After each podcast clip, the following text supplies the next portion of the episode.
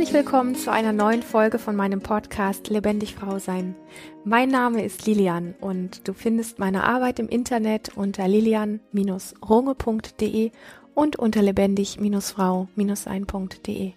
Schön, dass du hier bist zum Thema Keine Angst vor Einsamkeit, wie du aufhörst, andere zu brauchen. Folgendes Thema hat mich erreicht, beziehungsweise folgende Zeilen sind mir zugeschickt worden von einer ganz tollen Frau. Liebe Lilian, in letzter Zeit erlebe ich viel das Gefühl von Einsamkeit. Ich habe einige sehr enge Freunde und einen tollen Partner, aber mir fehlt eine Gruppe, eine Community um mich herum und das schon seit längerer Zeit. Seit ich mit meinem Partner zusammenwohne und nicht mehr wie als Studentin in einer WG, fällt mir, das besonders auf. Ich merke, dass ich, wenn ich mich so allein und auch irgendwie gelangweilt fühle, oft in Gefühle von Ohnmacht und innerer Dumpfheit abdrifte. Viele alte Kreise passen nicht mehr so zu mir, aber neue Kreise habe ich noch nicht gefunden. Es ist nicht so, als ob ich nicht viel unterwegs bin und mir den Kontakt zu Gruppen und Interessenten suche, wie zum Beispiel im Sport. Aber so richtig als Gruppe passend fühlt sich nie etwas an. Ich habe immer das Gefühl, dass ich nicht ganz reinpasse. Und so probiere ich viel aus und suche an vielen Ecken, aber bleibe in keiner Community wirklich hängen. Und ich fühle mich weiterhin irgendwie in meinem Alltag alleine. Es fällt mir gerade schwer, mit diesen Gefühlen von Einsamkeit da zu sein und mir diese Einsamkeit auch einzugestehen, insbesondere auch, dass ich mich in diesem zweisamen Leben in der Wohnung mit meinem Freund, trotz aller Liebe zwischen uns, alleine fühle.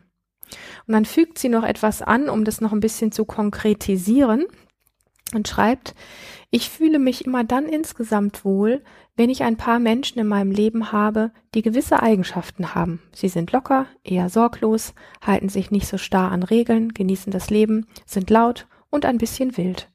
So waren zum Beispiel meine vorherigen Mitbewohner. Fehlen solche Menschen in meinem Leben, dann fühle ich mich tendenziell auf Dauer eher niedergeschlagen niedergeschlagen und einsam und im Moment fehlen sie in meinem Leben, denn auch mein Partner ist nicht unbedingt so.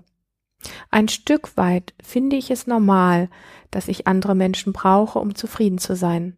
Aber ich wünsche mir, dass ich diese Eigenschaften, die ich so sehr in anderen suche, mehr in mir selber tragen kann. Das scheint aber irgendwie trotz vieler gefühlter Fortschritte in diesem Bereich nicht so zu gelingen, als dass ich diese Lebendigkeit auch alleine oder wenn ich einsam bin, in mir tragen kann. Was denkst du über diese Zeilen? Wie kann ich mehr lernen, diese Eigenschaften in mir zu tragen, alleine zufriedener zu sein? Weniger die Erlaubnis von außen zu brauchen, um mich lebendig und wild und ruhig und sorglos zu fühlen. Ja, eine total schöne, spannende Frage, wie ich finde.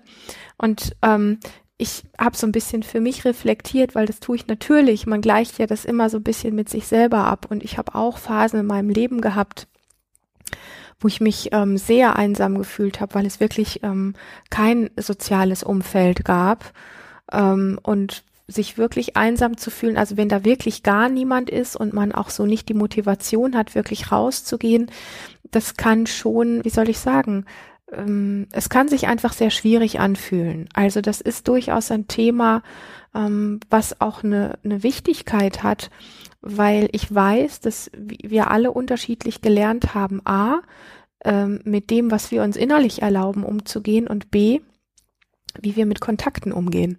Also man geht ja immer schnell so dahin und sagt, ah ja, komm, stell dich nicht so an, äh, du hast so einen Freund, du wohnst mit dem zusammen ähm, oder ähm, hast ja Umfelder, dir scheint es auch nicht schwer zu fallen, rauszugehen. Ähm, es gibt da Menschen, die, die, die schaffen das gar nicht rauszugehen oder die haben keinen Freund, also die sind auf einer ganz anderen Ebene nochmal einsam. Und was mir einfach wichtig ist, ist, hier gibt es eine Person, die genau das, was sie fühlt, beschreibt. Und es geht überhaupt nicht dahin zu sagen, das zu vergleichen und zu sagen, komm Mädel, ähm, dir geht's doch eigentlich gut, was willst du denn? Ähm, ich finde es, ja, also es gibt Menschen, die sind auf anderen Ebenen vielleicht, wenn man es vergleichen würde, wie noch einsamer. Also vielleicht auch, wenn man es berechnen würde und sagen würde, da gibt es Frauen, die haben keinen Partner, da gibt es Frauen, die haben überhaupt gar kein Umfeld oder so. Ähm, und ich finde es grundsätzlich wichtig zu sagen, da ist eine Person mit genau diesem Anliegen Und es ist für sie ein Problem, auch wenn es das für dich nicht ist. Und alleine das ist etwas, was ich ähm, behaupte, was wir auf ganz viel umlegen können. Ja, wir gehen ganz schnell wie so eine, wie so eine Maschine oder wie so ein Roboter hin und gleichen ab. Anstatt zu spüren, dass es hier ein wirkliches Anliegen gibt. So. Und wenn du das einfach mal mitnimmst, und es muss gar nicht um Freundschaft gehen, vielleicht geht es um ganz andere Dinge. Wenn wir zu anderen Menschen gucken, dann haben wir ganz oft dieses innere Berechnen. Die hat das, das und das, also kann sie sich nicht so fühlen, ja? Was will sie denn? Da ist doch ganz viel. Eigentlich bräuchte sie sich nicht zu so viel. Sie fühlt das aber. Punkt. Und ob du dich in der Situation, in der sie ist, auch so fühlen würdest, das ist wirklich pups egal. So, also, dass wir aufhören mm, mit diesem Blick, mit diesem berechnenden Blick in die Welt zu schauen, sondern dass wir einfach mehr Mitgefühl entwickeln.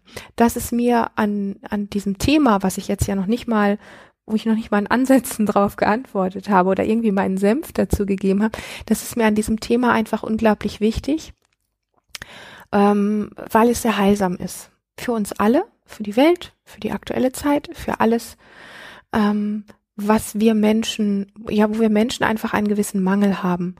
Ähm, zu erlauben, dass andere Menschen andere Sichtweisen haben, zu erlauben, dass andere Menschen anders ticken, zu erlauben, dass andere Menschen aus ihren Füßen, aus ihren Schuhen heraus wirklich ganz anders in die Welt kommen, äh, äh schauen und, und äh, ein anderes Erleben haben, wo es ähm, ein, eine Form von inneren Bedürfnissen gibt, die wir vielleicht so nicht nachvollziehen können, ja, weil wir nicht mitfühlend in die Welt schauen, sondern weil wir berechnend in die Welt schauen.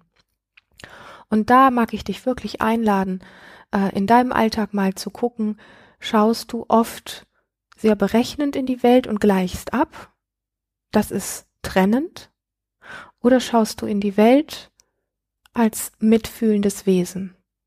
In dem Wissen, dass du in Situationen auf die eine oder andere Art empfindest, was andere vielleicht anders empfinden, aber du nimmst dich ernst mit deiner Andersartigkeit und du kannst auch andere in ihrer Andersartigkeit lassen.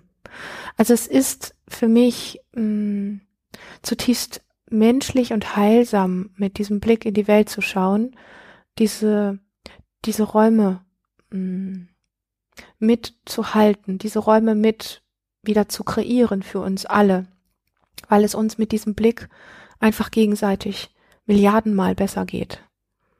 Also, ähm, genau.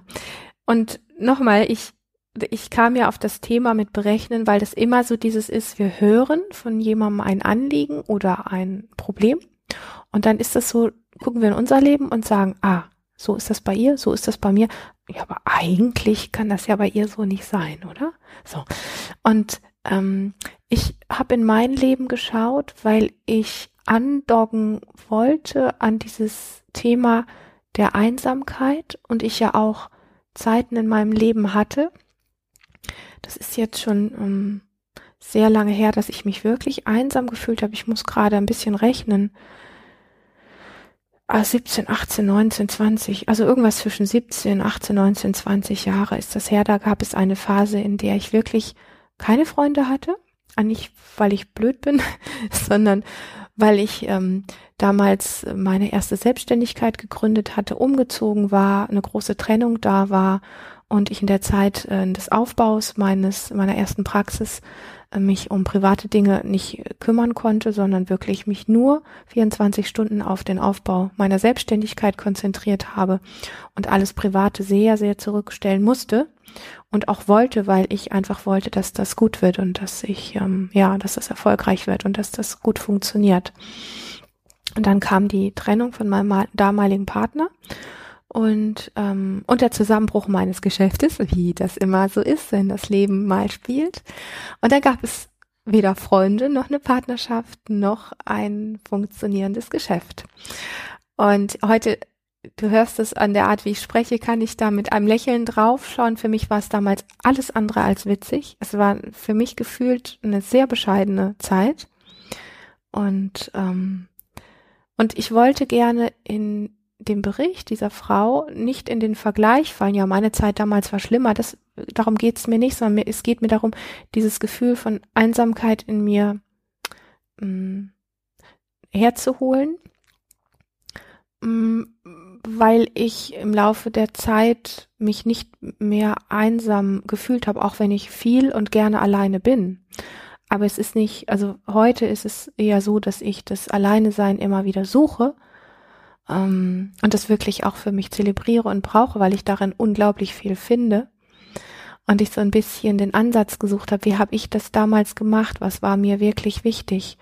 Und ähm, ja, da mag ich mit dir einfach so ein bisschen ähm, zwischen dem, was ich mit mir selber erlebt habe und auch was ich mit den Menschen, die immer wieder zu mir gekommen sind zum Thema Einsamkeit, ähm, was die berichtet haben und wie es ihnen mit Einsamkeit gegangen ist und was da wirklich funktioniert hat und was gute Blickwinkel sein können. Da mag ich mit dir heute einfach ein Stück weit ähm, reinschauen. Und es gibt ja, also ich sag mal, es gibt ja dieses, ähm, diese Art von dieses einsam sein können, also dieses entspannt sein damit, wenn es gerade nicht die passenden Menschen um einen herum gibt.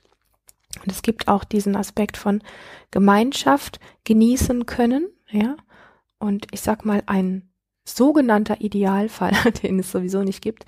Aber ich sag mal, wir fühlen uns meistens relativ zufrieden im Leben, wenn wir von beiden so eine gute Portion haben. Also wenn wir ganz gut alleine sein können, ohne gleich in ein Loch zu fallen und wenn wir aber auch Gemeinschaft genießen können. Und ich sage das deswegen, weil es ja Menschen gibt, die nicht unter anderen Menschen sein können. Also die wollen und können nur alleine sein. Also die, für die ist Gemeinschaft und ähm, andere Menschen äh, unangenehm oder bedrohlich oder so, ja. Und ähm, da ist das eben nicht vorhanden, also dieses Gemeinschaft genießen können, sondern für die ist Gemeinschaft oft Stress und ähm, die sind froh, wenn sie dann wieder alleine sind. Und es gibt Menschen, die können tatsächlich überhaupt gar nicht alleine sein. Also so. Ja, also gar, gar nicht alleine heißt, wenn sie dann gezwungenermaßen alleine sind, dann muss ein Entertainment her. Ähm, und zwar immer, also ohne geht das nicht. Und ähm, im allerbesten Fall sucht man sich einfach irgendjemanden, Hauptsache man hat irgendjemanden. Und dann arrangiert man sich eben auch mit einer Partnerin oder mit einem Partner. Hauptsache man hat einen, aber man arrangiert sich halt damit, egal ob das jetzt wirklich passt oder nicht und egal wie äh, dumm die Person ist oder wie, ähm, wie, ähm, also mit dumm meine ich eher so dieses tollpatschig zum Beispiel, ähm, oder wo man sich innerlich vielleicht immer wieder über bestimmte Dinge aufregt, die man eigentlich nicht leiden kann, aber da guckt man dann drüber weg, weil man kann einfach nicht alleine sein.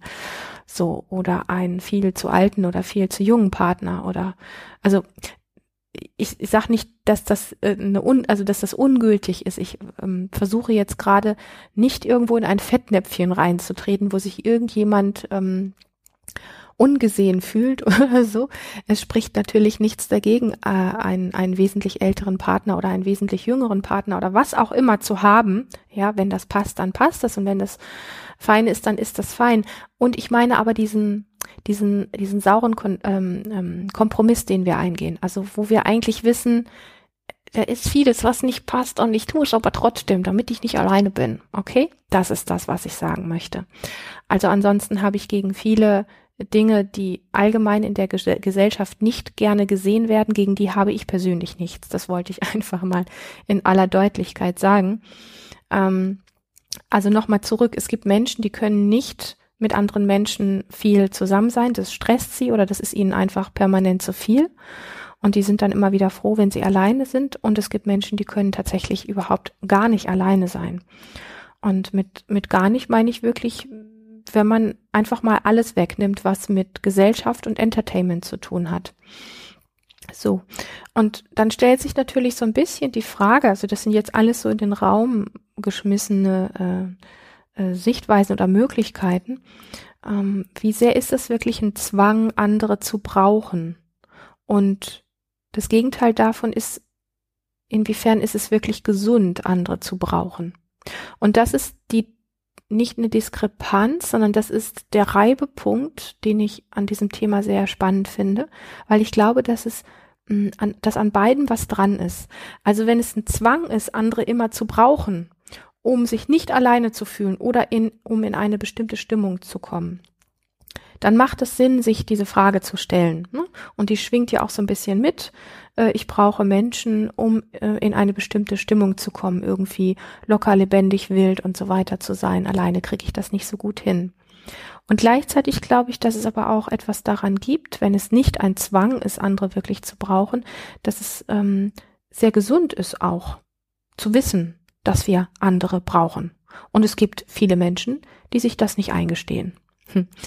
Ja, ähm, wir sind Herdentiere, wir sind, wir, wir stammen mehr oder weniger von den Säugetieren ab und wir haben ein Nervensystem, was andere Herdentiere, andere Menschen um uns herum braucht. In der Form, als dass wir uns nicht nur spiegeln in ihnen, also dass wir wissen, ich, ich weiß, wer ich bin, weil ich mit dir zum Beispiel kommuniziere. Und gleichzeitig gibt es noch einen fast wesentlicheren Aspekt, nämlich, ähm, dass mein Nervensystem sich zum Beispiel, das machen ja Kinder bei den Eltern, ja, deren Nervensystem reguliert sich am Nervensystem der Eltern. Also das kindliche Nervensystem lernt überhaupt, ähm, wie es sich reguliert, weil es die Mama zum Beispiel spürt, wenn es auf dem Arm der Mama ist, wenn es gerade weint, weil es ähm, sich äh, weh gemacht hat oder so, dann reguliert sich das Nervensystem, was gerade ein bisschen außer Rand und Band ist von dem Kind reguliert sich am Nervensystem der Mutter und dann sagt das Nervensystem des Kindes, sagt, ah, so geht Regulation.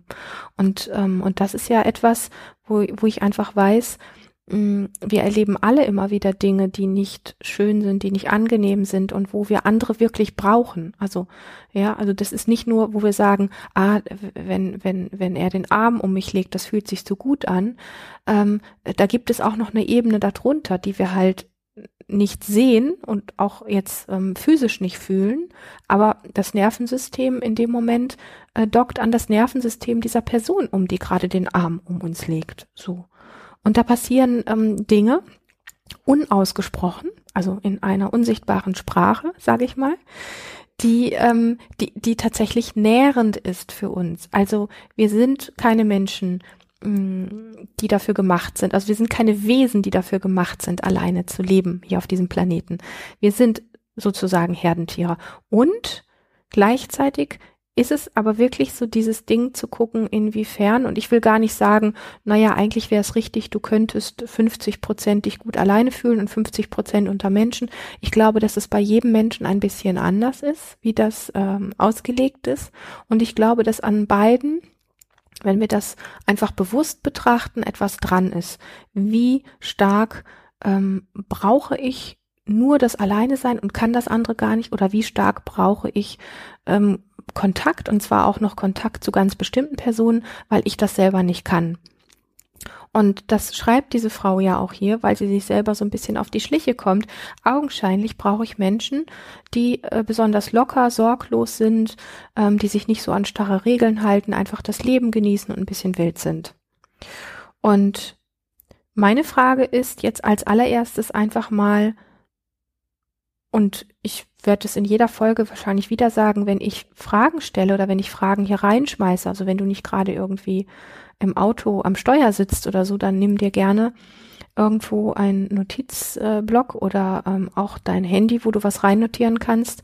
Ähm, was genau passiert denn in dir, wenn du alleine bist? Also diese Fragen mal zu notieren und, und, und damit einfach ein Stück weit zu gehen, weil ähm, wenn man sich selbst erforschen möchte, also wenn man sich selbst da auf die Spur kommen möchte und sich selber besser verstehen möchte, dann macht es durchaus Sinn, sich mit solchen Fragen immer wieder zu beschäftigen.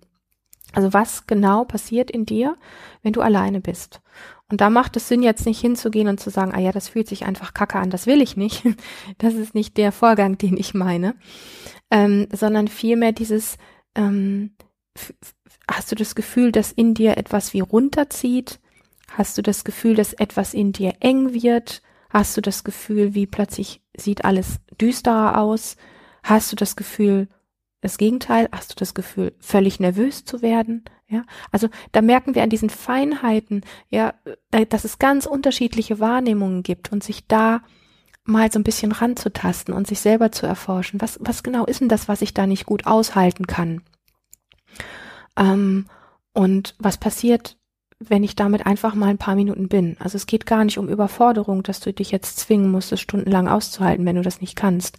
Dann ist das nicht gut. Aber es geht ja darum, dass wir die eigenen inneren Abläufe ein bisschen besser verstehen wollen, also uns ein bisschen mehr fühlen wollen mit dem, was da ist. Dies Verstehen meine ich nicht immer nur mental, sondern das meine ich wirklich auch auf der erlebten Ebene. So, dass du dich ein bisschen mehr wie mh, mm, selber mehr erlebst, was passiert in dir und dass du ähm, auf der Erlebensebene verstehst, was in dir passiert, wovor du vielleicht flüchtest oder was dir vielleicht wirklich Angst oder Sorgen macht, um dann auch zu bemerken, dass manches von dem, wo uns der Kopf im Vorfeld sagt, oh oh, hier musst du vorsichtig sein, dass das vielleicht gar nicht so schlimm sein muss.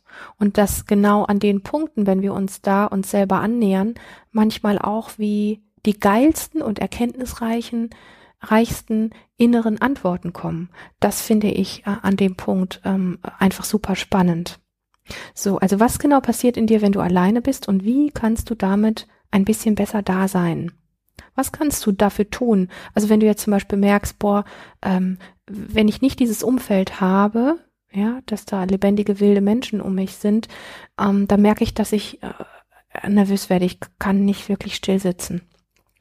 Und wenn dann die Frage kommt, ja, wie kannst du jetzt mit dieser Nervosität, also wenn das so ist, ja, wie kannst du, wie kannst du damit besser sein? Was, was bräuchte dein Körper gerade, ähm, um mit dieser Nervosität ein bisschen umzugehen? Ja, vielleicht mag ich auf und ablaufen. Ja, dann lauf auf und ab. Vielleicht mag ich einfach mal bewusst mit den Beinen auf den Boden stampfen oder mit den Füßen auf dem Boden trippeln oder mit den Fingern auf dem Knie ähm, bestimmte Bewegungen machen oder was auch immer. Um einfach mal mitzukriegen, ah, das taucht in mir auf und so kann ich damit gerade besser sein und ich erlaube meinem Körper einen gewissen Ausdruck damit. So. Das ist, das ist das, wie wir so ein bisschen an uns ranrücken, okay? Und ähm, das ist, da kommt dann schnell die Frage, und ich kenne sie in- und auswendig, ja, und dann, und was mache ich dann damit? Das fragen nur Menschen, die das, was ich jetzt beschrieben habe, noch nie gemacht haben. Ja, die wollen genau das überspringen. Und darum geht's aber. so. Der nächste Schritt ist, also das war jetzt Punkt A. Was genau macht das? Was, was genau passiert da in dir? Was genau macht das äh, mit dir, wenn du alleine bist? Und wie kannst du damit besser sein? Dann kommt der zweite Punkt, B. Letztendlich ist es ja so, ähm, dass wir uns immer ein Stück weit an anderen auch ähm, orientieren. Ja, ich habe das mit dem Nervensystem eben beschrieben. Und ähm, wenn wir zum Beispiel überhaupt gar nicht gelernt haben, ähm, sowas wie so eine innere Leichtigkeit oder Wildheit, um die es ja hier geht, in uns selber abzurufen und andere dafür brauchen, dann ist das klar, dass wir uns permanent an anderen orientieren. Ja, dass wir sagen, da finde ich das, was ich in mir selber nicht finde. Und ähm, an diesem Punkt kann es ganz schnell auch so darum gehen, dass wir als Kind vielleicht sehr wild gewesen sind, sehr sorglos, sehr locker und dass uns das vielleicht abtrainiert worden ist. Und ähm, dass wir das vielleicht irgendwo nicht durften und dass wir einfach lernen mussten, dass in anderen zu finden. Oder es waren vielleicht im Außen einfach nicht die Räume da. Es sind ja nicht immer nur, sag mal, die Eltern schuld oder irgendwelche anderen ähm, Bezugspersonen, die, ich sag mal, in Anführungsstrichen schuld sind, sondern manchmal gibt es auch einfach Umstände, räumliche Umstände und sonstige Dinge im Außen, die das nicht ähm, gegeben machen. So. Ähm, und dann brauchen wir ein bisschen wie die anderen, um uns daran zu orientieren, ich wusste ja mal, wie das geht, weil wenn du das heute beschreibst, du sehnst dich nach einer gewissen Wildheit, dann ist es ja etwas, was de facto in dir ist. Also da klingt ja etwas an. Das ist wie ein Instrument, ja. Da klingt eine Seite in dir an. Und im Moment kannst du dieses Instrument wie noch nicht selber spielen. Du brauchst quasi jemanden, der dieses Instrument für dich spielt. Und es geht jetzt darum, so diese Hürde zu finden und das als wertvoll erstmal zu erachten. Du weißt, du willst wild sein. Du weißt, du willst sorglos sein. Du weißt, du willst ein bisschen durchgeknallt sein. ein bisschen ähm, dich nicht so sehr an Regeln halten, das Leben einfach genießen, ein bisschen lauter sein, als du eigentlich bist. Und das nicht als, ah, scheiße, ich finde das nur in anderen zu sehen, sondern eher als, aha, da geht's lang.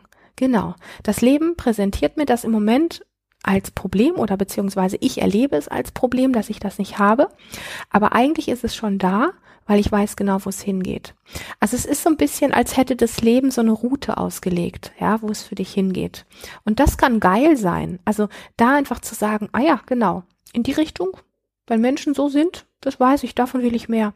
Also folge ich allem, was ich finden kann in meinem Alltag und wenn es noch so kleine Dinge sind, folge ich allem, wo ich ein bisschen wilder bin, wo ich mir erlaube, ein bisschen wilder zu sein, wo ich mal hier und da ein bisschen sorgloser bin, ein bisschen verrückter bin, ein bisschen lauter, als ich das normalerweise bin.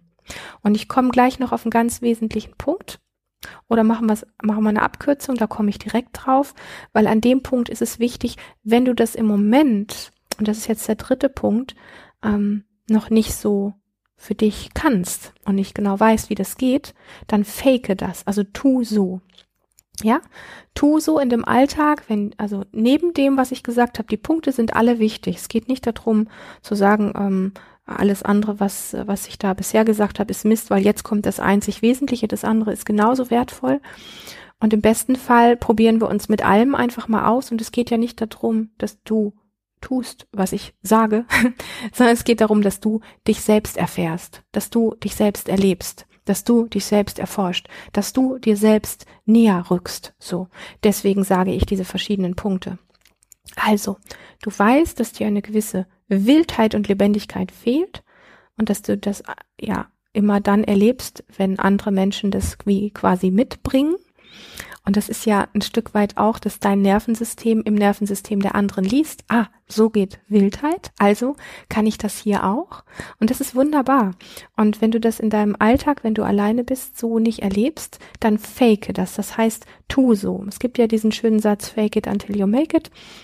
Das ist keine Selbstverarschung, sondern wenn wir das einfach auf diesem Wege immer wieder ein bisschen einladen in deinem drögen Alltag, in der Wohnung mit deinem Freund, in dem du genau das nicht findest, was du gerne hättest, sei an kleinen Momenten, wenn du dir die Milch eingießt, die Zähne putzt, ähm, dir die Hose anziehst oder was auch immer, sei ein bisschen wild und verrückt zieh die Hose ein bisschen verrückt an, mach ein bisschen komische Geräusche, die man an, an, an anständiges Mädchen vielleicht nicht macht. ja, äh, trink die Milch äh, mit einem Röpsen am Ende oder was auch immer. Also lade die Wildheit und das Verrückte in deinen Alltag ein und tu so, als hättest du von all dem, was du gerne hättest, hättest du schon ganz vieles. Und du wirst bemerken, dass du über dich selber schmunzeln musst. Und am Anfang kostet das Überwindung und man sagt sich, ach, da habe ich keinen Bock drauf und ist das wirklich nötig? Und das ist ja peinlich und von meinem Freund. Und ja, ich meine, das kostet einen halt ein bisschen was, sich selber näher zu rücken und Veränderung im Leben wirklich zu initiieren, ja. Wir warten ja immer darauf, dass Gott uns das irgendwie von oben runterschüttet. Dafür müssen wir halt schon den Popo ein bisschen hochkriegen. Aber genau das sind die Dinge, die eben funktionieren. Also ganz bewusste Aktionen zu machen diesbezüglich. Und im selben Kontext möchte ich auch noch anfügen, neben dem Faken wirklich zu gucken, womit kannst du dich, und das da habe ich ähm, sehr ausführlich in der letzten Folge äh, zugesprochen, das Thema, womit kannst du dich nähren. Also wenn du dich damit beschäftigen willst, dann hör dir genau die Folge zuvor an. Ähm, und da geht es ganz viel darum, was wir tun können, um uns zu nähren. Und wenn ich von Nähren spreche, dann meine ich nicht Schokolade essen, was auch Nähren sein kann, aber ich meine noch eine andere Form von sich zu nähren. Das ist noch ein ganz wesentlicher Punkt und anfügen zu all dem, weil ich das ähm, einfach sehr schön finde, solche Themen, ähm, ja, ich sag ja immer, man starrt aus seiner, aus seinem Alltag heraus oft den Kuchen nur ähm, auf einen Punkt an und dann sieht man eine bestimmte Form von Streuseln und vergisst, dass der Kuchen noch ganz viele andere Streusel hat und vielleicht auch ein paar Apfelstückchen oder ein paar Kirschstückchen oder so. Und die, die sehen wir alle nicht. Und deswegen ist es ja oft einfach wichtig, ähm, die, diese, diese Bewegung von Veränderung im, im Leben selber wie zu initiieren. Und dafür ist ähm, das, wovon ich jetzt gesprochen habe, also sich zu reflektieren über diese Fragen und Dinge zu faken und dieses ähm, einzuladen, wie du dich wirklich gut nähren kannst. Und als allerletztes möchte ich sagen, ich glaube, dass du das Wilde und dieses Durchgeknallte wirklich schon in dir trägst. Ich hatte es vorhin kurz erwähnt. Und einfach auf eine gewisse Art in deinem Leben hat das keinen Platz gefunden, es wurde dir abtrainiert oder es war nicht erlaubt oder die Räume haben es nicht gegeben oder was auch immer. Und ähm, tu wirklich diese kleinen Dinge im Alltag. Also wo kannst du ein kleines bisschen verrückt sein? Wo kannst du ein bisschen lebendiger sein, ein bisschen wilder sein, ein bisschen weniger ähm, Sorgen dir machen um keine Ahnung was, sondern einfach so, ja, einfach verrückte Dinge einladen, die wirklich nicht groß sein müssen. Also du musst nicht direkt auf den Marktplatz gehen und da auf einer Bank stehen und keine Ahnung, was dich nackig machen. Also wenn du darauf Bock hast, mach das. Aber das ist nicht mein, mein Ansinnen hier, sondern mein Ansinnen ist, äh, deine Milch zum Frühstück ein bisschen anders zu trinken oder ähm, irgendwie gegenüber von deinem Freund ein bisschen verrückt zu sein oder einfach nur für dich kleine verrückte Sachen zu machen. Also dieses wirklich einzuladen und zu faken, weil es wird Veränderung bringen und es wird mh, dir das Gefühl geben von es ist schon, es ist schon ein, also es ist schon zum Greifen nah und ähm, du ziehst es im Grunde ein bisschen noch wie mit her, weil du es anfängst wirklich zu leben. Darum geht es mir, in dieses Tun reinzukommen, zu spüren, dass du wirksam bist, dass du das bewirken kannst, weil das ist ja deine große Frage. Und nimm es als Wegweiser. Nimm es nicht als etwas, oh, das habe ich nicht, sondern sag dir einfach immer wieder, ja, ich weiß genau, wo ich hin will. Ich will mehr Wildheit. Ich will ein geileres Leben. Ich will durchgeknallter sein. Das ist mein, ich weiß zwar im Moment noch nicht genau wie. Ich werde jetzt ein bisschen faken und ein bisschen ausprobieren. Ich weiß noch nicht genau, wie ich da wirklich alleine hinkomme. Aber ich weiß, wo es lang geht. In diesem Sinne, danke für diese Frage. Danke, dass du dabei warst bis hierhin. Ich wünsche dir bis zur nächsten Folge eine ganz, ganz lebendige Zeit.